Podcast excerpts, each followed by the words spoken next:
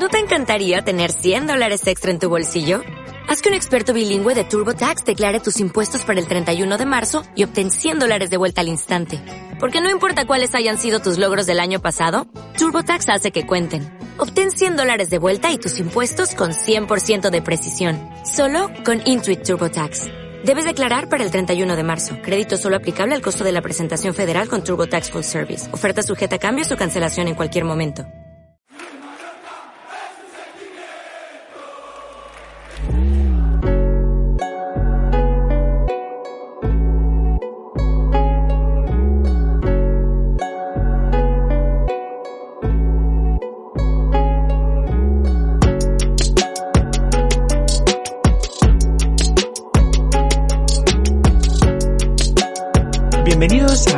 A Birmingham 99, hoy en una versión reducida por el poco margen que nos deja el horario del partido del Mallorca. Acabado alrededor de las 8 de la tarde y ya no son horas para que Miguel y yo pues nos conectemos, tengamos aquí una hora de debate, editemos y montemos el producto y lo empaquetemos para que luego llegue a vuestros dispositivos. Entonces hemos decidido intercambiarnos un par de impresiones por WhatsApp con el fin de aligerar la creación de este episodio. Y sin más dilación, me presento, soy Tolo Nadal y junto a mí está, como siempre, The Founder Miguel Buque Sureda Birmingham. ¡Miguel! ¿Cómo lo has visto, hermano? Hola Tolo, acá Borde en Twitter. Para el que no le siga, pues lo dicho, está pagando Twitter para nada. La verdad, eh, no ha sido el mejor partido de mi vida, ni mucho menos. Eh, hoy ha sido uno de esos días en los que si hubiésemos ido a Son Mosh, si hubiésemos tenido la suerte de poder estar eh, en nuestro templo, eh, en la catedral que es eh, el gigante de piedra de Camino del Reis, pues nos hubiésemos dormido casi casi, hubiésemos tirado de las pipas y el bocadillo no hubiese llegado al descanso. El Cartagena no lo ha puesto fácil, tampoco hay que decirlo, mucha interrupción, además un par de sustos y bueno, eh, no ha sido un partido fácil de ver, pero ha sido un partido de esos que si eres líder y quieres ser campeón, tienes que sacar adelante. Lo ha sacado el Mallorca un poco a trancas y barrancas, también es verdad que con un gol anulado que, bueno, supongo que sí, que con las reglas actuales es, es fuera de juego pero, pero le ha costado, le ha costado y, y de hecho creo que el, el penalti eh, todos los mallorquinistas lo, lo hemos celebrado. Ha, ha, habido como un, un pequeño terremoto en la isla cuando, cuando han pitado el penalti. No ha sido el partido más brillante, ni mucho menos del, del Mallorca, pero lo dicho, eh, hay que sacar de donde no hay en partiditos así, rascar un punto que no nos pasase como los que han jugado estos, estos últimos días, que no nos pase como al español el viernes o le, pasó, le ha pasado al Sporting o le pasó al Leganés y, seguimos en lo más alto. Ya íbamos a seguir, pero ahora con, con mayor distancia. Sin duda, no han sido las dos horas más emocionantes de mi vida.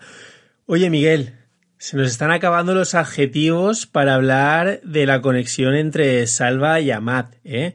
La sociedad limitada Sevilla en Dialle. ¿Qué me puedes decir de la conexión que mantienen estos dos jugadores? Bueno, de, la conexión Salva Sevilla Amat, pues yo creo que lo hemos dicho todo ya. Sobre todo, sobre todo sobre ellos eh, individualmente, porque habíamos, hemos hablado muchísimo de Salva Sevilla, de su clarividencia, de lo importante que es Hemos hablado mucho de Amad, de lo, del buen fichaje que ha sido, de lo bueno que sería su per permanencia en la plantilla la próxima temporada. Pero no sé si habíamos hablado en algún momento de los dos juntos. Porque mmm, no recuerdo exactamente si han sido muchos los goles que han conectado uno y otro. Es decir, que han sido fruto de una conexión entre uno y otro. Sí que recuerdo que Amad eh, le dio una gran asistencia Dani Rodríguez entre líneas. Eh, le recuerdo habiendo pillado varios rechaces, alguna asistencia de Abdón, pero de Salva Sevilla no sé si será la primera o la segunda. Pero era, una conexión que tenía que darse tarde o temprano, porque teniendo un lanzador al espacio como Salva Sevilla y un corredor al espacio como es Amad, es que son, son futbolistas que estaban destinados a encontrarse en algún momento de la temporada. Mención especial para la jugada entera de Salva Sevilla, porque es quien la empieza prácticamente en la línea defensiva. Eh, es capaz de sacarse la presión rival de, encima y eh, hacer una pared que me extraña que nadie le haya seguido el Cartagena. Es como si Salva Sevilla fuese un juvenil que no se esperaban. No, no fuese un tío que lleva toda su vida jugando y que todo el mundo sabe de lo que es capaz. Pero bueno, que nadie le ha seguido y sin presión alguna ha enviado un pase al, al espacio para que Amaz, que te lo juro, no sé si es zurdo o diestro, creo que es zurdo, pero es que le vamos, le he visto definir con las dos eh, vamos, define ante el portero suave a un ladito, como mandan los cánones. Eso sí, después de tirar un desmarque escandaloso, donde no había mucho espacio, porque el Cartagena tampoco es que tuviese la línea muy adelantada, pero, pero sorprende. ¿eh? Vuela ahí bajo radar y, bueno, define ante el portero 1-0 y debería haberse quedado así el partido, pero por desgracia no hemos tenido que sufrir un poquito más. Una Matendiaye al que probablemente sancionarán por haberse manifestado políticamente en la celebración del gol. Cuando ha marcado el gol ha cruzado los brazos señalando una X y ha enseñado una camiseta en la que se leía Free Senegal. En Senegal están pasando cosas muy serias, gente pues tomándose un poco a coña y tal, pero la verdad es que está muriendo gente, está muriendo chavales menores de edad, manifestantes, está limitando el acceso a la televisión, a internet, imposibilitando que se compartan documentos y archivos a través de la red y bueno, a mí personalmente siempre me gusta contar con jugadores que tengan opinión, que se mojen, que les preocupe lo que sucede a su alrededor y que demuestran compromiso con las causas que les importan. Todo mi apoyo a, a Amaz, algo que claramente es importante para él, creo que es importante que tomemos conciencia de las cosas importantes que pasan en el mundo y bueno, si le sancionan, pues creo que Amad podrá mirar a su sanción con orgullo y seguro que pensará que ha merecido la pena. Bueno, Miguel, otra vez ganamos rodeados de polémica. Están los aficionados de otros equipos, ya no solo del español, sino del Oroñez, del Cartagena, del Almería, del Sporting, mogollón de equipos en redes sociales ahora mismo clamando contra el arbitraje y con otro supuesto favorcito para el Mallorca. A mí no me ha parecido que sea el caso, me ha parecido que el arbitraje no ha estado muy acertado, pero hasta el momento del penalti para nada hubiera dicho que nos estuviera favoreciendo. Luego, pues es verdad que es un penalti que era difícil de ver, ¿no? Nadie lo ha protestado, pero el VAR lo ha visto y... ¿Qué me dices? Bueno, pues sobre, sobre el árbitro, eh, saludos por la campana, podría decirse, eh, porque creo que nadie se esperaba esa, esa acción de, del penalti. De hecho, en las repeticiones no he visto ningún jugador pidiendo, pidiendo la, la, acción. Y eso que, por ejemplo, para Maz era claro, él es el que chuta y él es el que ve la, la mano de frente pero supongo que dada la concentración del partido nadie ha reparado en ello o han continuado jugada y bueno, me ha sorprendido bastante cuando el árbitro se va corriendo al bar, creo que a todo el mundo nos ha sorprendido porque nadie se había dado cuenta de nada. Y oye, pues no nos vamos a quejar aquí. También te digo que no me gustan esas, esas acciones de, de manos. No me gusta porque eh, me parecen especialmente acciones especialmente rebuscadas que no son clamorosas y eh, que el VAR tendría que pasar un poco más por encima. Además, es, es muy obvio que era que ha sido involuntarias. No sé, no sé, no sé cómo deberían pitarse las manos. Te he leído hoy en Twitter que, que para ti las manos deberían pitarse eh, siguiendo un único criterio, que es eh, al azar o algo así. Eh, y tú le decías un poco de broma, pero es el criterio casi que se está siguiendo, porque esta misma tarde ha habido unas manos en el Real Madrid Atlético de Madrid que nos han pitado similares y eh, las del Mallorca sí se han pitado. Mira, no me voy a quejar. Si esa es la norma, si la norma actual es que cortan acción de gol y obviamente era un disparo de puerta que corta, que cortan las manos, pues perfecto. Y más pues si nos, si nos favorecen a nosotros, si favorecen al Mallorca, pues oye, nada que decir, igual que esas de la semana pasada de Dani Rodríguez. Pero, pero no sé, que me deja un poco de mal sabor de boca que, estas acciones estén siendo así. Como que se está encargando un poquito el, el fútbol. Lo dicho, eh, a caballo regalado no le mires el diente y mira, nos sirve para ganar ganar los tres puntos y para que en Cornella se siga llorando una semanita más. Porque ya he leído algunos tweets por ahí que, que bueno, que, que, parece ser que no estaban por allí muy de acuerdo con la actuación arbitral.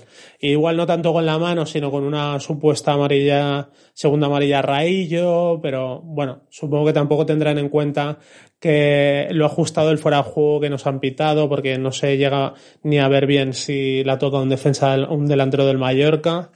Bueno, son cosas, cosas del arbitraje que ya sabemos que esta temporada nos están saliendo bastante de cara. Claro, eso lo ponía en coña, pero bueno, yo siempre defiendo que si todas las manos se pitaran penalti, fueran voluntarias o no, pues se acabaría el debate. Tampoco está dando pie a mucho debate, es la temporada del Mallorca, estamos cansados de hablar de ello, pero es que hay que volver a pasar por encima. ¿Por qué? Miguel, el año pasado el Huesca subió como primero con 70 puntos. Es decir, en 42 jornadas consiguió 70 puntos y le dio para ganar la liga. Bien, el Mallorca en 28 lleva 60. ¿Pero a quién le cabe en la cabeza? ¿Esta gente no tiene techo? Y encima la jornada se nos ha quedado bastante de cara. Está claro que la jornada es súper favorable para los intereses del Mallorca. Queda todavía por disputarse en el momento que estamos grabando esto, queda por disputarse el, partido de la Almería, ya si pincha, la gente que lo está escuchando el lunes a primera hora, eh, ya sabrá lo que ha pasado y quedaremos un poquito retratados con cualquier comentario que hagamos. Pero, pero aún queda por jugar el Almería, que sería fantástico que pinchase, pero por lo demás, eh, jornada fabulosa. El español empatando el viernes, el Leganés empatando también el sábado, el Sporting ganando 2 a 0 y le, empatan 2 a 2. Uh, sería obviamente mucho mejor que hubiesen perdido, pero esos puntos que se empiezan a dejar por el camino son, son geniales para, el, para un Mallorca que sea como sea, consigue ganar. Ha conseguido sacar tres puntos dificilísimos, además en casa donde está pinchando bastante. Eh, yo lo decía en Twitter que por la por cómo se están se estaba dando la jornada, por lo difícil que es cada vez más el campeonato, por, por los fichajes que había hecho el Cartagena que un poco ha tirado para arriba y por cómo suele ser eh, jornadas tontas, así en las que ninguno de los de arriba gana y tal, el Mallorca estaba destinado en una temporada normal a, a pinchar hoy a,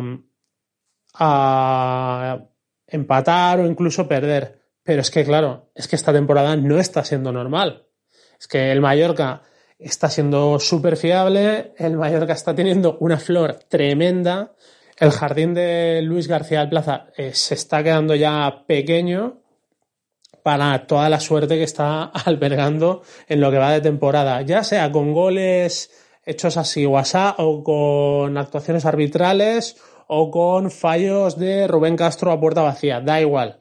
Eh, la suerte está jugando muy de cara para, los intereses del Mallorca.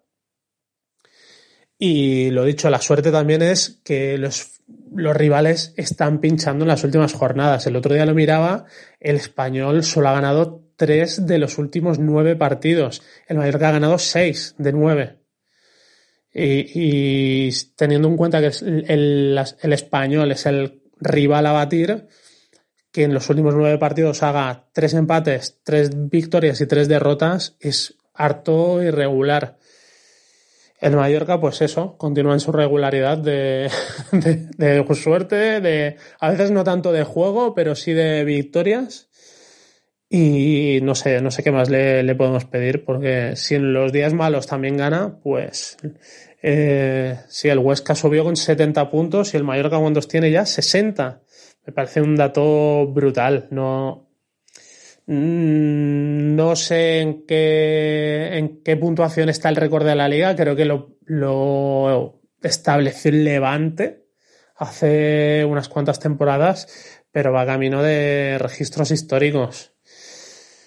Y bueno, veremos la semana que viene cómo se da. Veremos cómo se da contra el Sporting de Gijón, que es un hueso, pero, pero el Mallorca ya lo hemos visto, que se le dan mejor los, los equipos de la zona alta que los de la zona baja. Así que hay que confiar. Además, fuera de casa, el Mallorca no ha, perdido ningún partido. Se le junta que el, el Sporting tampoco ha perdido ningún partido en casa. Sí, van a saltar chispas. Lo bueno es que hay colchón. Eh, el Mallorca tiene colchón suficiente como para ir a cualquier campo con la confianza de que va a salir eh, indemne prácticamente aunque pierda. Bueno, pues vamos a dejarlo aquí. Habíamos dicho que sería una versión reducida y al final nos ha quedado una extensión similar al resto de episodios, pero es lo que tiene la improvisación y es lo que tiene ser de Birmingham 99 la página web donde puedes encontrar eh, artículos eh, para vestir y para eh, presumir de mallorquinismo y que mi amigo Miguel pues cuida y trabaja con tanto cariño.